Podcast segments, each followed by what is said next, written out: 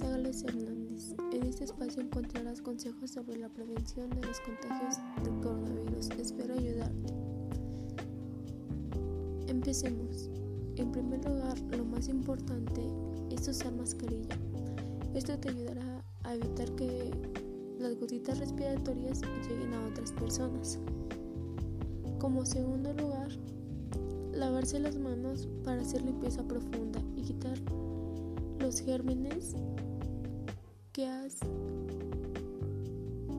juntado en el transcurso del día. Y por tercer lugar, pero no menos importante, la sana distancia que sirve mucho para disminuir la propagación.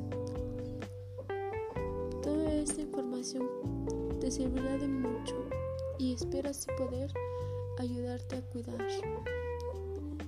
Espero te sirvan mis consejos. Nos vemos pronto en otro capítulo. Saludos.